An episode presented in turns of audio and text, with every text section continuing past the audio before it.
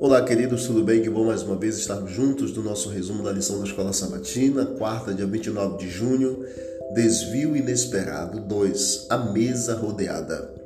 Salmo 23, versículo 5: Preparas-me uma mesa na presença dos meus adversários, unges a minha cabeça com óleo e o meu cálice transborda. Na vida, inevitavelmente, encontraremos inimigos. Como você lida com os inimigos? Já ficou acordado à noite, revirando-se, sonhando com a maneira de se vingar dos que tentaram machucá-lo ou destruir seu trabalho? É difícil lidar com os inimigos. O conselho de Cristo e o conselho do apóstolo Paulo, tanto de Cristo em Mateus 5:44 como em Romanos 12, versos 18 a 21, nos alerta que devemos amar, orar pelos que perseguem, amar os que estão nos perseguindo também e a nossa vida deve ser uma vida de transparecer o caráter de Cristo em nós. Por mais difícil que seja, nós precisamos tranquilizar o nosso coração colocando em prática o cristianismo puro e prático. Como os três itens, mesa, óleo, cálice, do Salmo 23, verso 5, nos ajudam a nos lembrar de que Deus ele provê todas as coisas para nós. Ele, o Senhor Deus, nos sustenta com alimento material e também com alimento espiritual. Nossos inimigos incluem aqueles que vemos e aqueles que nós não vemos.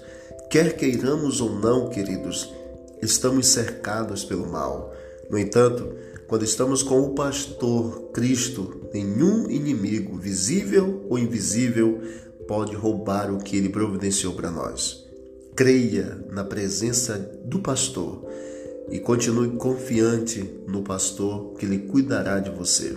Ele prepara uma mesa rodeada para você, para que você possa banquetear com os teus inimigos como convidados de honra, exatamente no banquete. O anfitrião ele ungia a cabeça com óleo quando o convidado estava prestes a entrar no salão de banquetes. Imagina como deve ser a vida de um cristão quando é confrontado com a presença dos inimigos. Que Deus abençoe você e a mim, porque nós não temos inimigos é, humanos comum, mas nós temos um inimigo em comum, que é o inimigo próprio Satanás, e precisamos trabalhar para que tenhamos um coração é, manso, um coração que ame e um coração que faça a vontade do Senhor. Vamos orar a Deus. Querido Deus, obrigado por esse momento especial, obrigado por mais esse dia. Nos ajude a estarmos em tua companhia cada dia e que possamos colocar em prática todas as tuas orientações. Em nome de Jesus, amém. Que Deus abençoe a todos. Vamos que vamos para o alto e avante.